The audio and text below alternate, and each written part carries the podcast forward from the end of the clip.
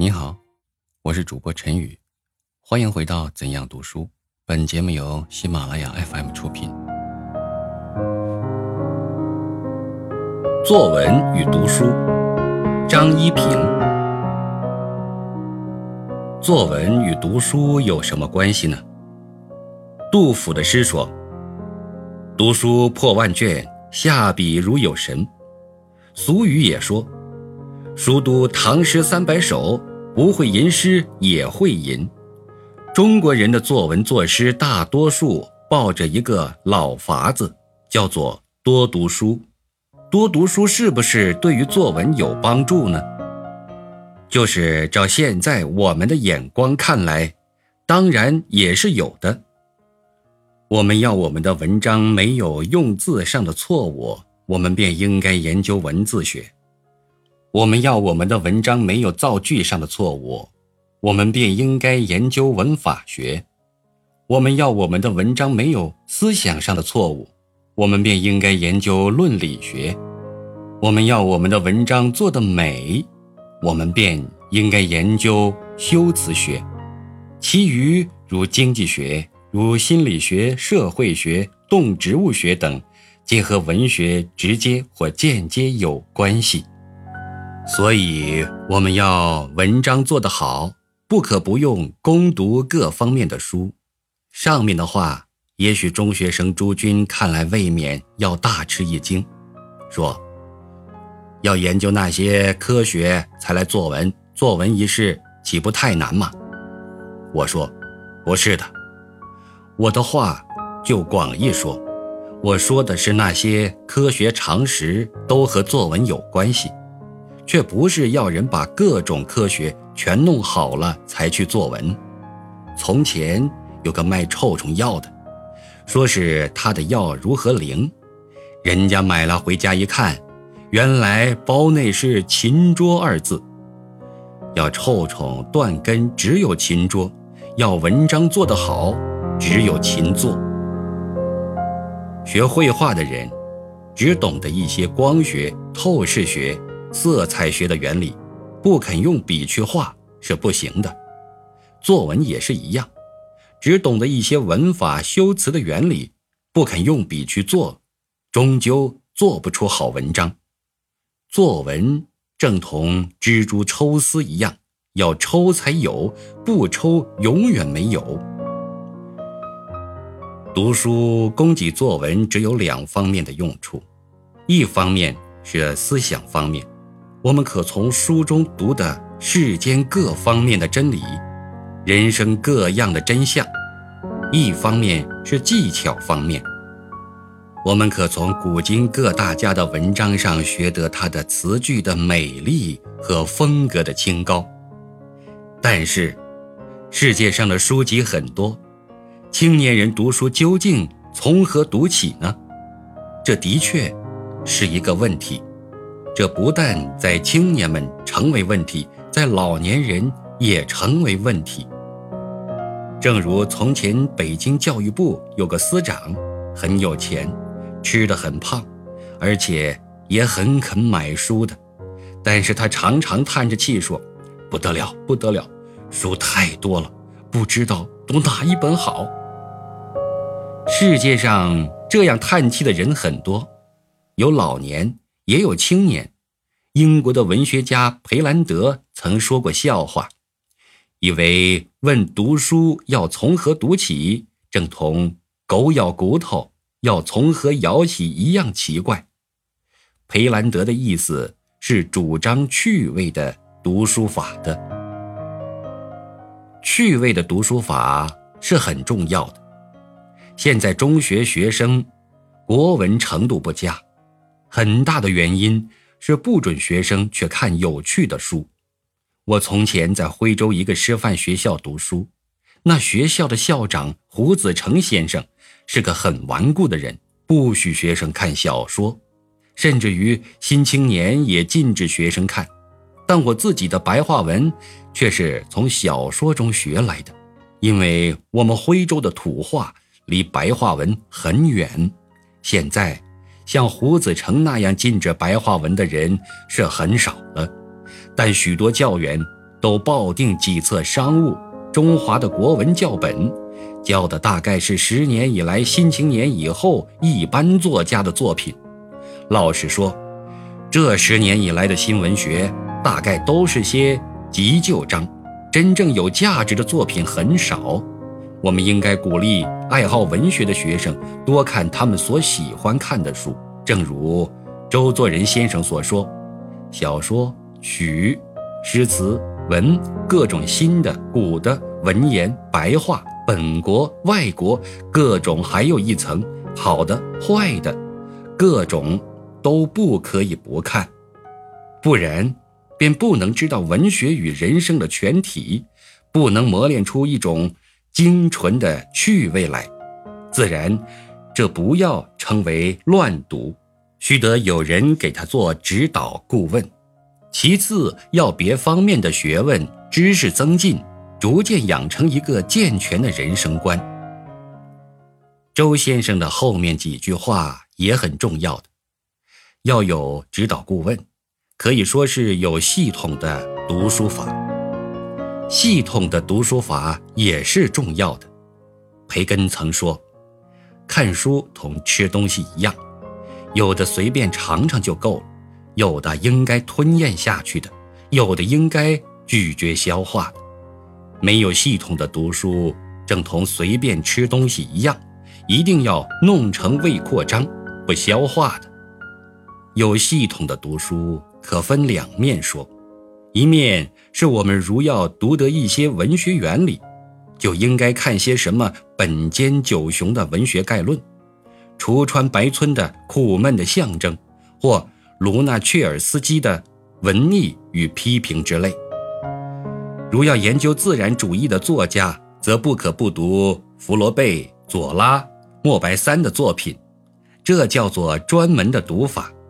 一面是应该知道世界上真正有价值的著作并不多，我们应该选最好的书来读，如法国诗人波德莱尔爱好爱伦坡的著作，翻译了许多爱伦坡的诗，所以他自己的诗也受了爱伦坡的影响。又如歌德的《浮士德》的有名是大家知道的，但如曾孟朴先生所说，他不隐居乡间。译了孤史，哪来浮士德的成功？又如法人伏尔泰作文，常常先把马西龙的书拿来读。米尔顿一生也只爱荷马与欧里彼得斯的著作。这就是咀嚼消化的读书法，使自己受了书的影响，使书的灵魂成为自己的骨肉的。这叫做精选的读法。别的方面的学问知识也很重要的。我在前一讲曾说，学科学的人不应该为文学多耽误功夫。学科学的人鉴赏或尝试一些文学趣味是可以的，但如目下中学生只不喜欢数理等科，以及国内出版界自然科学书籍的不畅销，关于高级自然科学的书竟至没有书店肯印。实在是可虑的事情。学科学的学生应该专注精力于科学，是不用多说了。就是学文学的学生，也不可不有普通的科学常识。夏该尊先生在他的文章做法附录上曾说：“无论如何的设法，学生的国文成绩总不见有显著的进步。”因了语法、作文法等的帮助，学生文字在结构上、形式上虽已大概勉强通得过去，但内容总仍是简单空虚。这原是历来中学程度学生界的普通的现象，不但现在如此。为补救这简单空虚记，一般都奖励课外读书。或是在读法上多选内容充实的材料，我也曾如此行着，但结果往往使学生徒增加了若干一知半解的知识，思想越无头绪，文字反义玄虚。我所见到的现象如此，恐怕一般的现象也难免如此吧。夏先生的结论是：传染语感于学生，教员自己努力修养，对于文字在知的方面、情的方面各具有强烈敏锐的语感，使学生传染了也感着相当的印象，为理解一切文字的基础。但我以为这也不是根本办法。要学生的思想不空虚，根本的办法只有学一些根本的科学常识。郭沫若曾说：“诗人不可不懂的天文学，实在是有见识的话。”我以为，学文科的高中学生也不可不有下列的科学常识：一，应该多看一些社会科学的书，懂得一些唯物史观、经济史观。人类学等常识。二，应该多看一些伦理学、心理学的书籍，懂得一些思想法则、心理现象。三，应该多看一些自然科学的书，如生物学、物理学、天文学、地质学等，懂得一些天地人物的历史和现状。这是根本办法，可以一。思想无头绪、文字玄虚的大病的。周作人先生曾对青年进过这样的忠告，请参看《谈虎集》下卷《妇女运动与常识》。我的意思完全与周先生相同，略以比见补充一点。因周先生对于论理、心理等科未说及，普通文科学生。总带些自命文豪的气味，对于一切科学都看不起。其实，懂得一些科学常识，不做人的基础，做人比做文豪要紧得多。做一两句白话诗，做一篇短篇小说，实在算不了什么大事，挂不起文豪招牌呢。读书对于作文的重要，上面大略说过了。但中国青年学生还有一件最重要的事情，是养成善于怀疑、独立思想的精神。叔本华说得好：“写在纸上的思想，不过是印在沙上的行路人的足迹。人们虽然可以因他而明知道前人所取之道路。”但行路人为行路和观望前面什么风景起见，是必须使用他自己的眼睛的。所以，书上记载的真理和人生，究竟多是纸上的。叔本华是主张思想，反对读书的。他曾说过很妙的话：“思想是自己跑马，读书是让旁人在我们的脑里跑马。”他的话。自然有点偏激，但是中国是一个泥古的民族，所以王安石创精益世事之治，行之千年；武后行弓刀不食五科之治，行之千年；萧何行漕运之治，行之二千年。女人缠足，或谓始于李后主，宋人。只有程颐一家不缠足，缠足也缠了千年。无论什么笨事傻事，都行之千年，而没有人敢怀疑，没有人敢革命。这真是世界先有的奇谈。有人说中国人的头脑是一枚明镜，映进红的就是红，映进白的就是白的，一点变化也没有。这是可以亡国灭种的头脑。我们现在最要紧的是，是学生们在作文中养成独立思想的习惯。程颐说：“学源于思。”胡适说：“学源于思，思起于疑。”胡适又说：“我们读古人的书，一方面要知道古人聪明到怎样。”一方面也要知道古人傻到怎样，这都是我们很好的教训。我们要学生宁失之过疑，不要失之过信。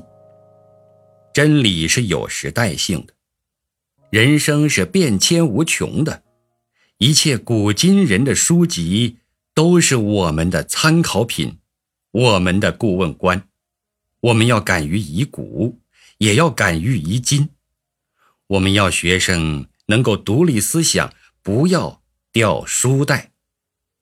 培根说得好：“书籍永远不曾教给你书籍的用处，一切书籍都是参考品。”思想方面是如此，文章的词句和风格方面也是如此。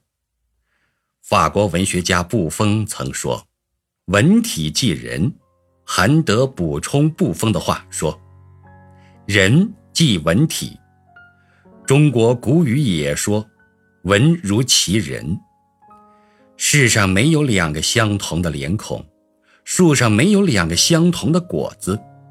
山上没有两个相同的石头，一切物体都有个性，文章的词句和风格方面也应该有个性。从前做古文的人专会模仿先秦诸子，模仿两汉，模仿唐宋。现在古文已经打倒，这些习惯是已经取消了，但是。模仿韩愈、苏东坡故事不对的，模仿梁启超、胡适之，难道就对了吗？我们读古今名人的文章，要和蚕吃桑叶一样，吐出丝来。模仿好比蚕吃桑叶吐桑叶。中国的白话文的历史比文言文短得多，所以现在白话文。正有待于我们的试验和创造，造成一种丰富优美而清新的词句和文体。我们要使白话文能够写景、写情、写意、写事，运用自如。我们要使白话文能够简洁，也能够繁复，能够明白，也能够深刻。几本古老的《红楼梦》《水浒》，几册简单的国语教科书，几页肤浅的新创作小说，绝不够我们学生的欣赏和研究。一切文章有两个伟大的导师：一是自然，二是人生。我们要学生多多考察自然，研究人生。我们要学生从小养成这种习惯。我们不要学生迷信书本、模仿书本。我们要学生不做古人的奴隶，也不做今人的奴隶。听众朋友，本集播讲完毕，感谢您的收听。